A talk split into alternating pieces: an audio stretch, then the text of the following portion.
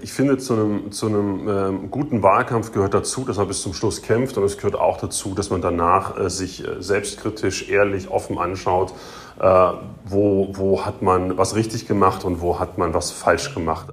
Da haben Sie schon unseren ersten Interviewgast gehört, den Bundesgeschäftsführer der Grünen, Michael Kellner, der relativ offen, kann ich schon sagen, über Fehler spricht in diesem Wahlkampf. Denn wenn Sie mal schauen, wer bei den Umfragen in diesem Jahr der größte Verlierer ist, dann sind es zumindest seit Sommer die Grünen. Bis dahin sah es noch so aus, als könnte die einstige Revoluzer- und Oppositionspartei erstmals eine Chance aufs Kanzleramt haben. Wir begleiten heute die Grünen und ihre Spitzenkandidatin Annalena Baerbock Rostock auf Wahlkampftour, so wie wir es auch schon bei SPD und CDU gemacht haben, sprechen dann mit Michael Kellner über die letzten Meter bis Sonntag und was danach passiert, Stichwort Koalitionsverhandlungen. Und alles, was er da noch nicht sagt oder sagen kann oder will, er sagt schon einiges, das hören wir im Anschluss von unserer Politikredakteurin im Berliner Büro Helene Bubrowski. Herzlich willkommen beim FAZ-Podcast für Deutschland. Heute ist Dienstag, der 21.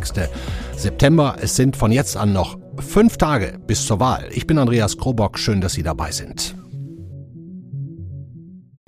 Wie mein Kollege Timo Steppert schon, der die CDU, Armin Laschet auf Wahlkampftournee begleitet hat, auch Olaf Scholz und die SPD.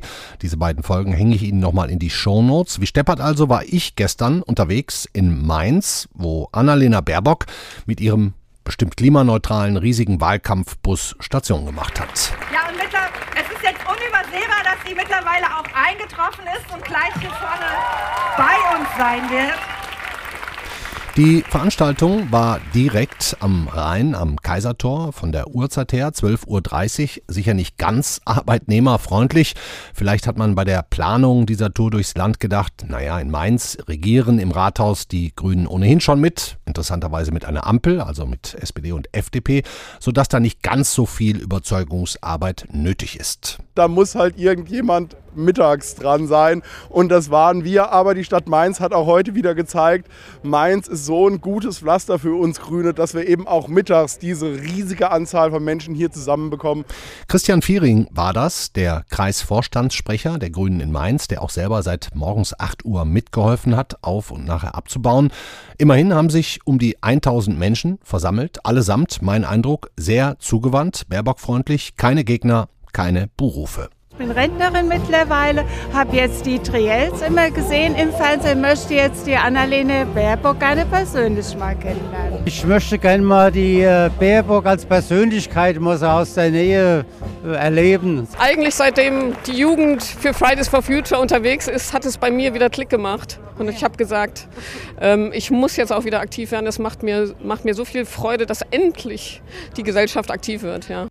Während Armin Laschet zu den kämpferischen Klängen von Rockies Eye of the Tiger auf die Bühne gestiegen ist, machen es die Grünen eine Nummer kleiner. Immerhin mit Liveband, Country Rock von Hand gemacht. Es gab zwar keine Sprechchöre, aber auch keinen einzigen Buhruf. Es war ein Heimspiel für Annalena Baerbock mit einem warmen Empfang, als es losging.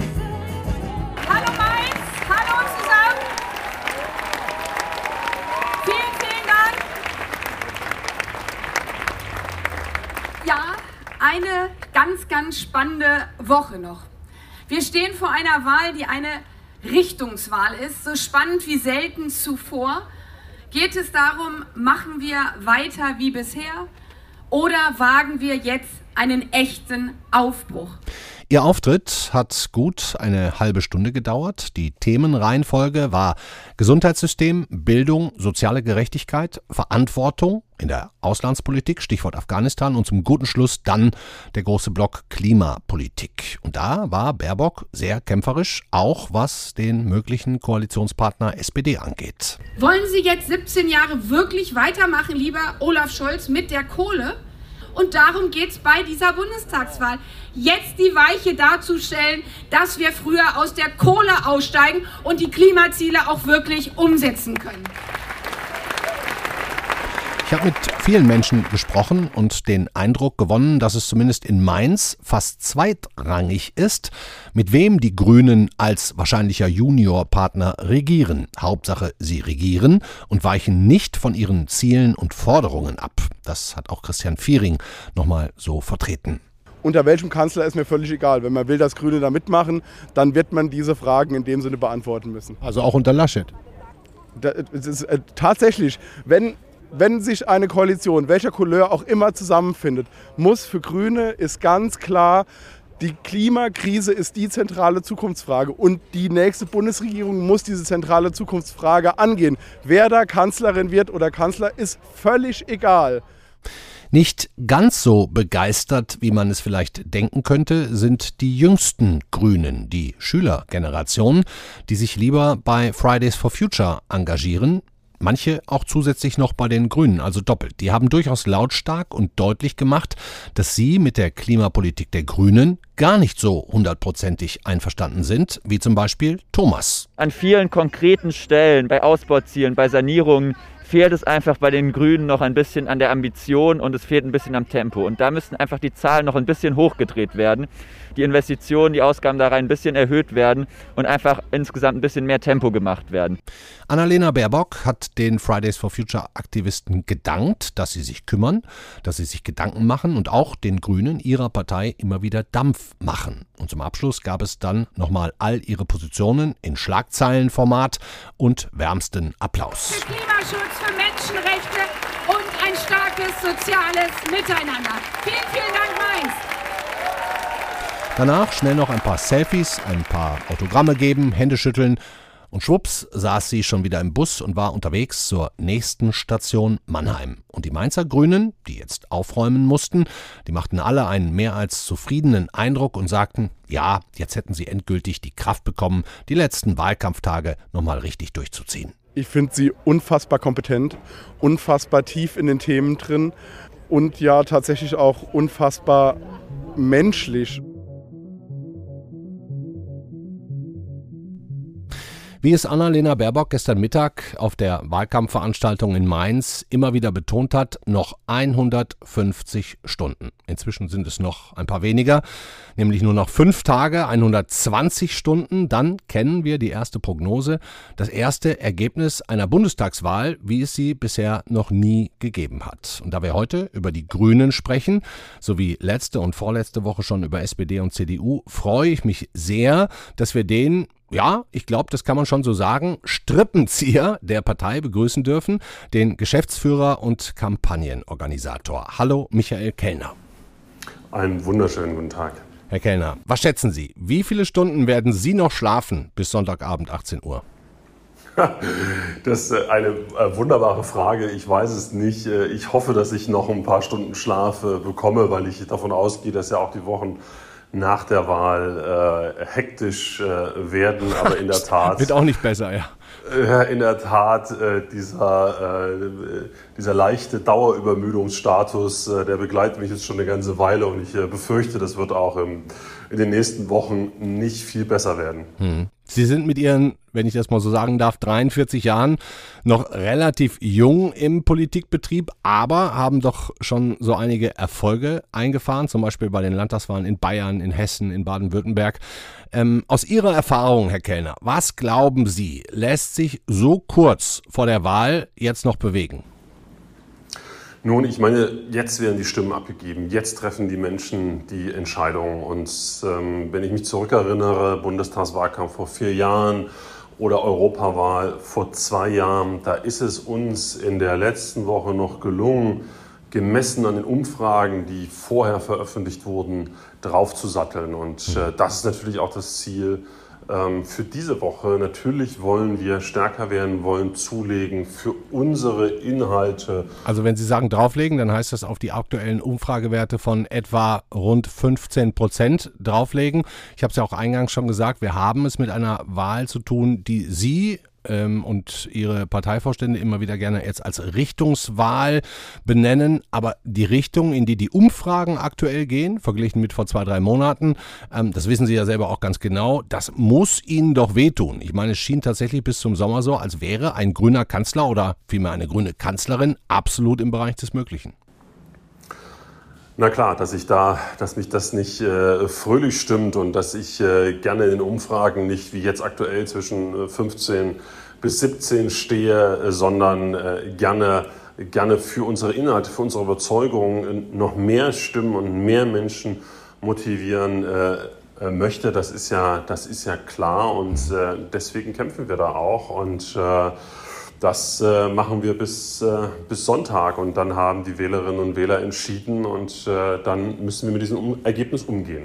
Ich kann natürlich auch sehr gut nachvollziehen oder ich könnte sehr gut nachvollziehen, dass Sie zu viel Fehleranalyse so kurz vor dem Urnengang ähm, jetzt als, als kontraproduktiv ansehen würden. Aber hätten Sie vor, uns nach der Wahl ein Ergebnis von plus minus 15, Sie sagen selber 15 bis 17 Prozent, als Erfolg zu verkaufen?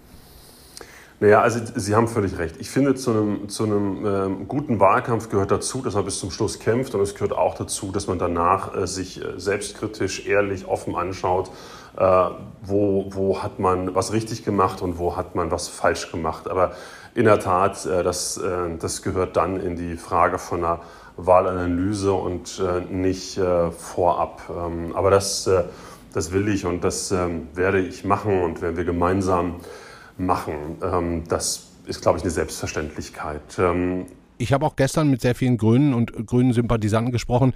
Die waren alle genauso kämpferisch wie Sie, kann ich schon sagen, aber auch schon wirklich enttäuscht, dass der Zug Richtung Kanzleramt in so kurzer Zeit so gnadenlos abgefahren ist. Ähm, wie ist denn das jetzt nach der Wahl? Haben Sie da überhaupt die Zeit, die, die, die Fehler, die Sie auch schon zugegeben haben, sowohl Sie als auch Habeck als auch Baerbock, detailliert aufzuarbeiten oder ist dann eigentlich gar keine Zeit, weil man sich auf die Koalitionsverhandlungen konzentrieren muss?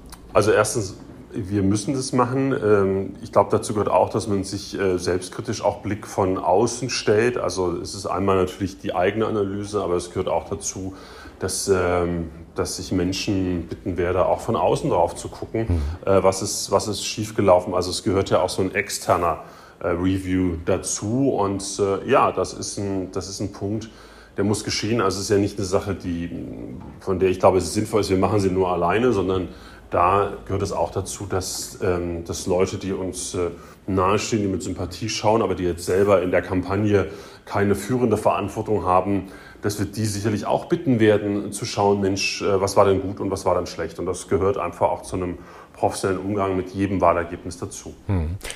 Ein weiteres wichtiges Anliegen vieler Menschen, die ich gestern getroffen habe, waren mögliche Koalitionen und der Wunsch klarer Positionierung dazu. Das gilt jetzt nicht nur für Sie, für die Grünen. Ähm, aber auffällig fand ich bei den Grünen gestern, bei den Sympathisanten, die Aussagen, egal eigentlich, mit wem wir koalieren, wir müssen unser Klimapaket, unseren Klimaschutz durchbringen. Und da wurde auch oft gesagt, so weit sind da ja SPD und CDU, die möglichen Partner, in dieser Hinsicht gar nicht voneinander voneinander entfernt. Herr Kellner, sind Sie trotz vieler anderer Schnittmengen mit der SPD, die Sie ja ganz offensichtlich haben, ähm, offen eigentlich für alle Koalitionsmöglichkeiten? Also ich glaube, es ist richtig in, einer, in einem Parteiensystem, das sehen wir bei diesem Wahlkampf, wenn man sich einen halben Schritt zurückstellt, was sich rapide wandelt, äh, wo man mit knapp über 20 Prozent äh, vielleicht stärkste Partei werden kann in, in diesem Land, wo mhm die Frage von Zweierkoalition, also wenn es sehr, sehr gut läuft, dann würde es für Grün-Rot reichen. Das wäre natürlich großartig.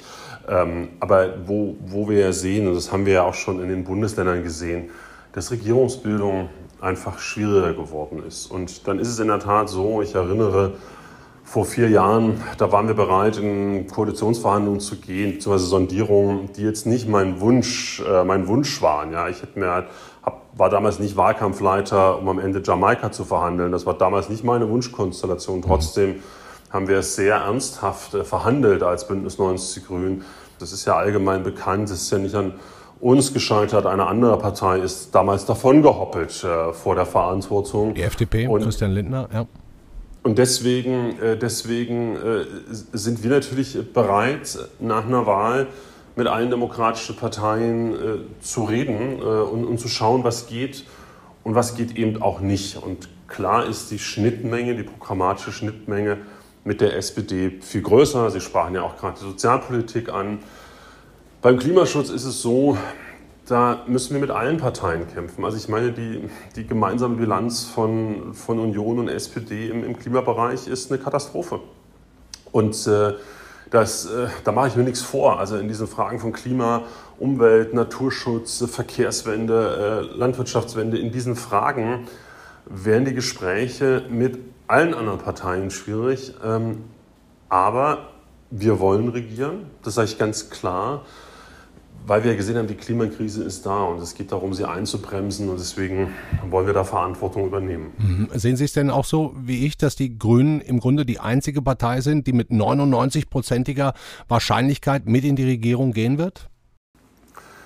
Also ich freue mich, wenn Sie sagen, mit 99-prozentiger Wahrscheinlichkeit. Ich bin mir da nicht sicher. Ich bin mir da wirklich nicht sicher. Haben Sie noch Angst vor einer großen Koalition am Ende?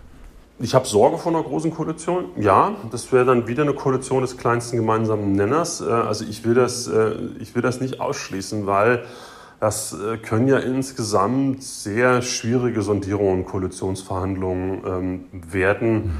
Ähm, Sie haben ja das Beispiel der FDP genannt, eben selber auch nochmal, die davon gehoppelt äh, sind. Also es ist ja schon. Das haben ja Sie schon, gesagt. Ja, ich habe das davon gehoppelt gesagt. Sie haben die Partei dazu genannt. Ich hatte sie, genau, alles gut.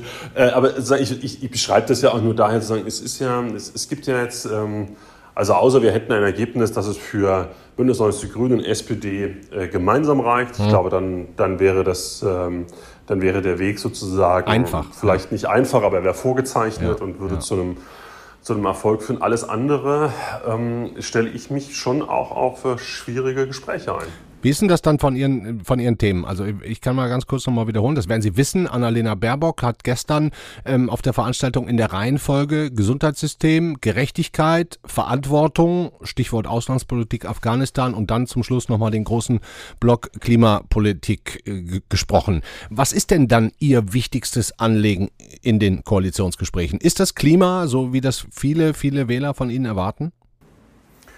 Klar, also sozusagen die, der Punkt, der, der, der für uns sicherlich der zentralste ist, ähm, wie schaffen wir es, dass Deutschland seinen internationalen Verpflichtungen nachkommt, wie schaffen wir die Einhaltung ähm, der Pariser Klimaziele. Mhm. Und dazu gehört eben auch, und das, äh, das wissen wir, deswegen passt auch diese Aufzählung, es Klimaschutz und soziale Gerechtigkeit, das, das gehört für uns zusammen. Das gehört auch logisch zusammen. Wird, wird aber schwierig. Ne? Ich meine, sowohl die SPD als auch die CDU, die halten quasi am Kohleausstieg 2038 fest.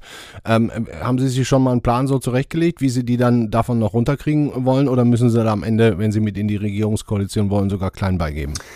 Naja, Koalitionsverhandlungen sind ja keine Liebesheiraten. Ja, so ich äh, hoffe, jede Hörerin, jeder Hörer ist in einer glücklichen Beziehung, aber Koalitionen sind Arbeitsbeziehungen. Ja, und äh, da muss man sich auf, auf, auf einen Vertrag, ja, dass man schließt ja einen Vertrag, einen gemeinsamen Vertrag, äh, worauf man sich äh, verpflichtet. Und naja, das äh, wären sicherlich äh, keine, keine einfachen Gespräche, aber für uns ist klar, wir gehen da mit unserem Wahlprogramm in diese Gespräche. Ähm, und, und für uns ist doch eines ganz deutlich, dieses, dieses Abwarten äh, beim Klimaschutz, das können wir uns nicht leisten. Und klar ist doch, die Pariser Klimaziele, wir können sie nicht erfüllen, wenn in Deutschland bis 2038 weiter äh, Kohle verfeuert wird. Hm. Auffällig fand ich auch ähm, gestern, da hatte sich Robert Habeck am Wochenende auch schon mal zu geäußert, dass die, lassen Sie mich mal sagen, Kinder der Grünen ich nenne die jetzt einfach mal so, Fridays for Futures Aktivisten. Das stimmt natürlich so gar nicht, aber es, es wirkt ja ein bisschen so. Wir hatten letzte Woche da auch Luisa Neubauer im Interview und diese ähm, Kinder der Grünen, die waren auch gestern sehr laut und unzufrieden, muss man so sagen. Die, die meinten halt zu mir und auch äh, mit Fragen an Annalena Baerbock, selbst die Grünen gingen nicht weit genug mit ihrem Klimaprogramm. Wir bräuchten da mehr. Ähm, leuchtet mir im Prinzip ein. Die Frage an Sie wäre, wie schwierig, Herr Kellner, ist Ihr Spagat zwischen einerseits knallharter, klimakonsequenter Politik und andererseits politischer Mehrheitsbeschaffung? Also erstens, ich kann total verstehen, dass, äh, dass junge Menschen äh, verzweifeln, schier verzweifeln an der Politik, die in, in Deutschland gemacht wurde und die viel zu wenig äh, Ambitionen hat. Ähm, ich kann auch verstehen, dass Mensch, da, da, muss so viel mehr geschehen. Und ja, ich, ich spüre da auch diese Verantwortung. Wissen Sie, wir hatten gestern die Ergebnisse der U18-Wahlen. Das ist ja praktisch diese Generation, die Sie beschreiben, zum mhm. Teil zumindest. Manche sind auch älter, aber bei den U18-Wahlen, bei einer Bundestagswahl waren wir erstmal die stärkste Kraft. Nun kann ich mir davon wenig kaufen, weil U18-Jährige dürfen nicht wählen. Aber trotzdem hat mich das berührt, weil es zeigt auch, es zeigt auch, wie viel Hoffnung äh, auf uns weckt. Und uns ist sehr, sehr bewusst, dass wir, dass wir als, als diese Pusche-Generation, der wir sind, diese 40-Plus-Generation, dass wir zeigen müssen, dass wir das besser machen können. Und diese Verantwortung, die spüren wir, glaube ich, alle, alle sehr. Und ähm, das, äh, das wird uns auch tragen, hoffentlich in all diesen schwierigen Gesprächen. Mhm. Dann sage ich herzlichen Dank, Michael Kellner. Schlafen Sie wenigstens noch ein paar Stunden bis Sonntag. Danach wird es, wie Sie gesagt haben, auch nicht viel besser. Ich kann nur für meinen Teil sagen, ich bin sehr gespannt auf die nächsten Wochen. Vielen Dank. Sehr, sehr gerne. Ich bin auch gespannt, glauben Sie es mir. Also, machen Sie es gut. Tschüss. Lassen Sie mich bis hierhin mal kurz zusammenfassen. Freundliche Zuwendung bis leichte Begeisterung beim Wahlkampfauftritt von Annalena Baerbock in Mainz. Ehrliche Worte vom Geschäftsführer Michael Kellner, dem man anmerkt, dass eine große Chance aufs Kanzleramt wahrscheinlich verpasst wird. Höchstwahrscheinlich sogar selbstverschuldet. Das werden sie aufarbeiten bei den Grünen. Aber es gibt wirklich große Chancen nach 1998, damals mit Joschka Fischer an der Spitze, nun wieder mit in die Regierung einzuziehen klären wir alle abschließenden Fragen am besten mit unserer Berliner Korrespondentin und Politikredakteurin Helene Bubrowski, die schon lange über die Grünen schreibt und die auch ziemlich gut kennt. Hallo Helene.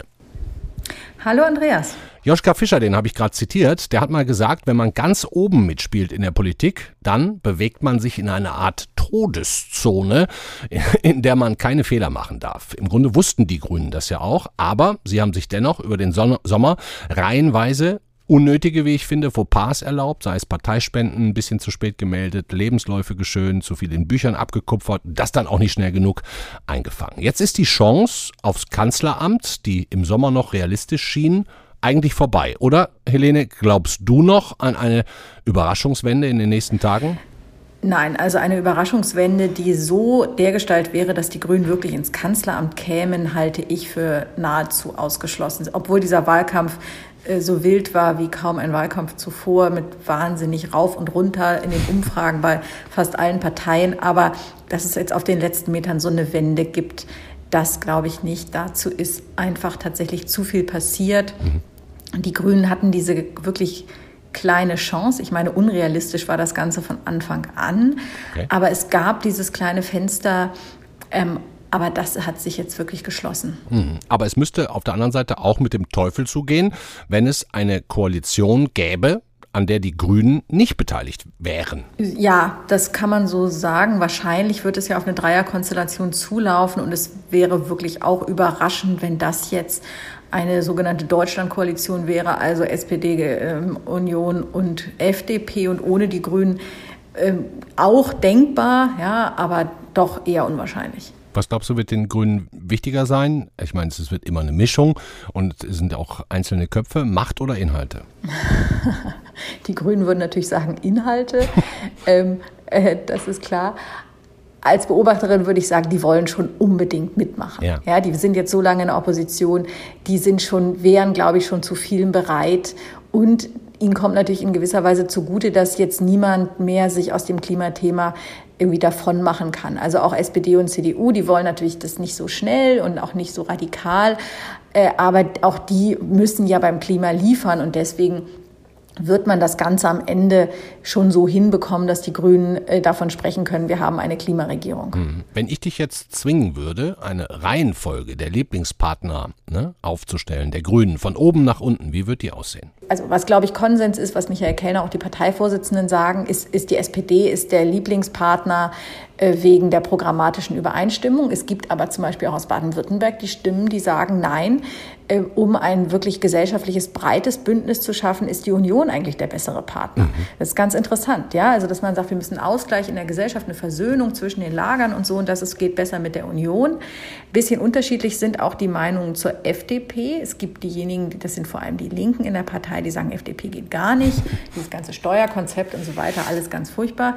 Ähm, gibt auch die anderen, die sagen, Moment mal, wir haben ja auch Übereinstimmungen zum Beispiel in Fragen von Bürgerrechten, ja, also äh, ähm, in, in, ja, bei, bei lauter so Themen wie zum Beispiel Vorratsdatenspeicherung und anderen Fragen sind die sich doch sehr einig, äh, Grüne und FDP. Mhm. Ähm, so, aber sozusagen schwierig ist es. Und dann natürlich wichtigste Frage ist, wie steht man zur Linkspartei? Ja da ist es, würde ich mal sagen, auch unterschiedlicher. Es gibt auch wir hier wieder die Baden-Württemberger, die sagen, um Gottes Willen, also äh, das geht wirklich überhaupt nicht und wahrscheinlich hätte man es auch ausschließen sollen, ist so der, dass man da, was man da aus dem Hintergrund hört.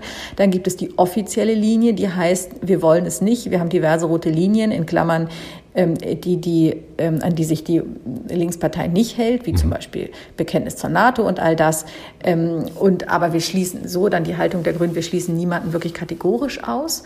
Und dann gibt es aber Teile der der Linken innerhalb der Grünen, also des linken Flügels und auch Basismitglieder, die finden ein Bündnis mit der Linkspartei, das es ja, das dürfen wir nicht vergessen, in drei Ländern gibt, in Berlin, in Bremen und in Thüringen, mhm. finden die eigentlich ziemlich verlockend, weil sie sagen, da kann man in der Sozialpolitik dann doch sehr viel durchsetzen. Okay. Ähm, also hätten wir sozusagen erstens an der Spitze SPD, dann gar nicht so weit dahinter, tatsächlich die CDU. Und wenn wir über die kleineren reden, dann äh, gibt es eigentlich keine klare Antwort, weil die einen den, bei den Grünen wollen lieber die FDP, ähm, die liberaleren, die progressiveren und die, die anderen, die mehr den, das Soziale abdecken, die wären dann eher für die Linken.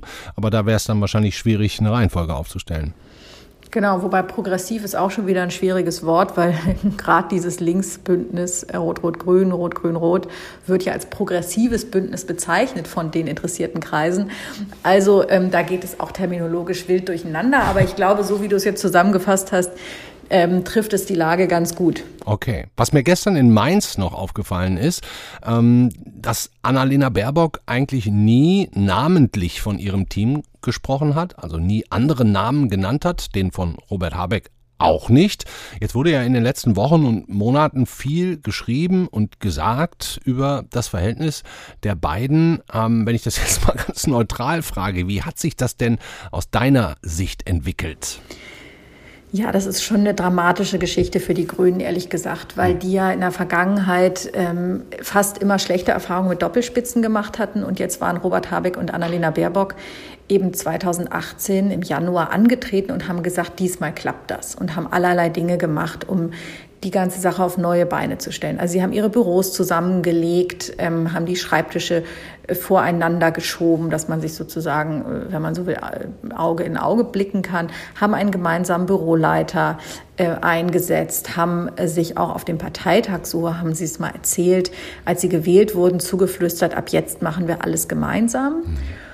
Und das ging auch eine ganze Weile gut. Jedenfalls gab wohl auch mal Schwierigkeiten und Kabeleien und natürlich beide wollten ist ja menschlich ähm, auch, genau. wirken, ist auch ein bisschen menschlich und Baerbock hat natürlich in einer rasenden Geschwindigkeit an Beliebtheit und an Bekanntheit aufgeholt. Ja, am Anfang, als sie gewählt wurde, kannte sie ja kaum einer. Robert Habeck war der Star aus, aus Schleswig-Holstein.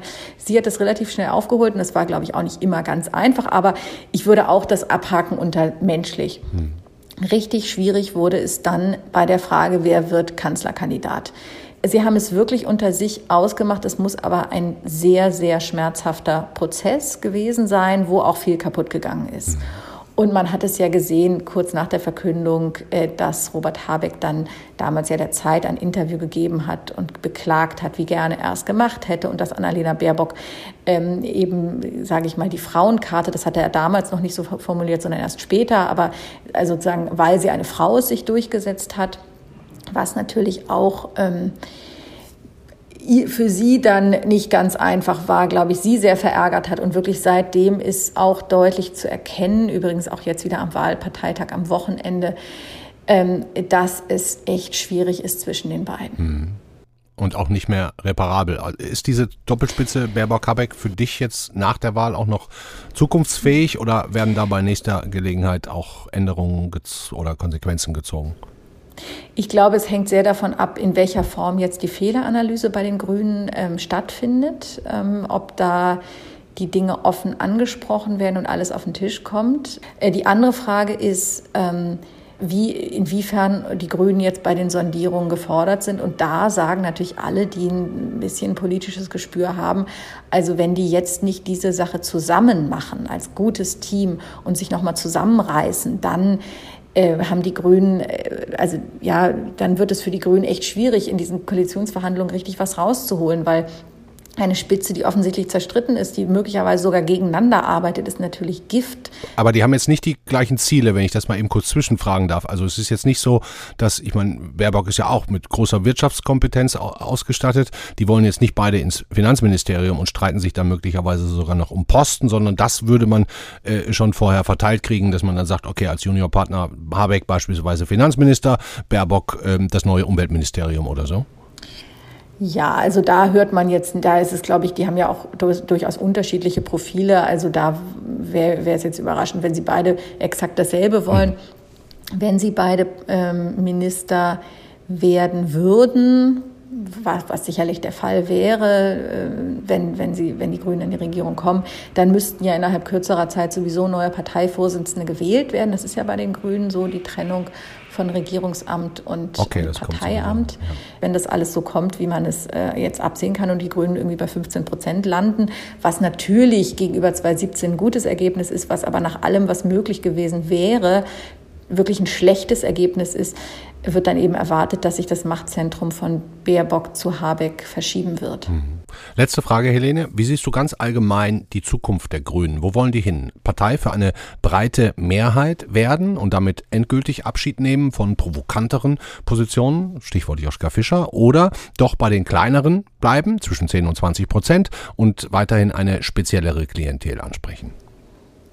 Ja, eine ganz wichtige Frage. Also das ist auch etwas, das, glaube ich, nach der Wahl geklärt werden muss. Baerbock und Habeck waren ja angetreten mit dem Anspruch, in die Breite der Gesellschaft vorzudringen, eben nicht mehr so radikal aufzutreten, ähm, sondern zu sagen, wir wollen einbinden, wir wollen Bündnispartei sein, wir wollen eine einladende Politik machen, nicht mehr in alten Feindbildern denken und so weiter. Also so, das hat ja eine Weile ganz gut funktioniert. Nur deswegen sind diese zwischenzeitlichen Umfragehöhepunkte von über weit über 20 Prozent zu erklären.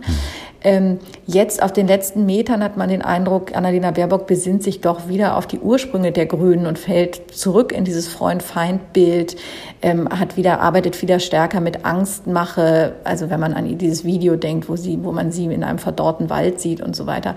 Ähm, und spricht wieder mehr zur grünen Kernklientel. Also das ist, glaube ich, wirklich eine Frage, die die Grünen dann beantworten müssen, weil nicht alle bei den Grünen das so toll finden. Also das, was in der breiten Bevölkerung ganz gut ankommt, so neue, moderate Grüne, finden natürlich die eingefleischten Urgrünen äh, möglicherweise oder auch tatsächlich als Verrat an den eigenen Ideen. Ja. Und ähm, das ist jetzt, glaube ich, bei diesem inhaltlichen und personellen und so weiter Kassensturz, der jetzt nach der Wahl stattfinden muss, auch ein wichtiger Punkt. Wo wollen die Grünen eigentlich hin? Hm. Super spannend auf jeden Fall nicht nur was die Bundestagswahl insgesamt angeht, sondern auch was tatsächlich die Entwicklung in den einzelnen Parteien angeht und bei den Grünen vielleicht ganz besonders. Dankeschön, Helene Bobrowski. Ich bin wirklich auch sehr gespannt. Vielen Dank. Alles Gute.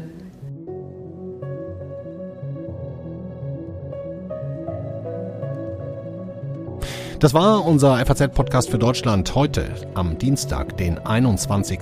September. Ich will mal eine kurze Diskussion, die wir gerade intern hatten, an Sie weitergeben. In der Überschrift lesen Sie noch fünf Tage bis zur Wahl. Das stimmt natürlich ab Mitternacht nicht mehr, zumal wenn Sie den Podcast erst morgen aus meiner Sicht oder aus, sagen wir es mal ganz sauber, am Mittwoch hören. Wir haben trotzdem gedacht, damit kommen Sie klar und nehmen es uns nicht krumm, zumal die Aktualität der Inhalte ja nicht verloren geht. Im Gegenteil. Apropos Inhalte, auf morgen dürfen Sie sich auch schon freuen. Wir haben ein langes Interview mit Farin Urlaub von der besten Band der Welt.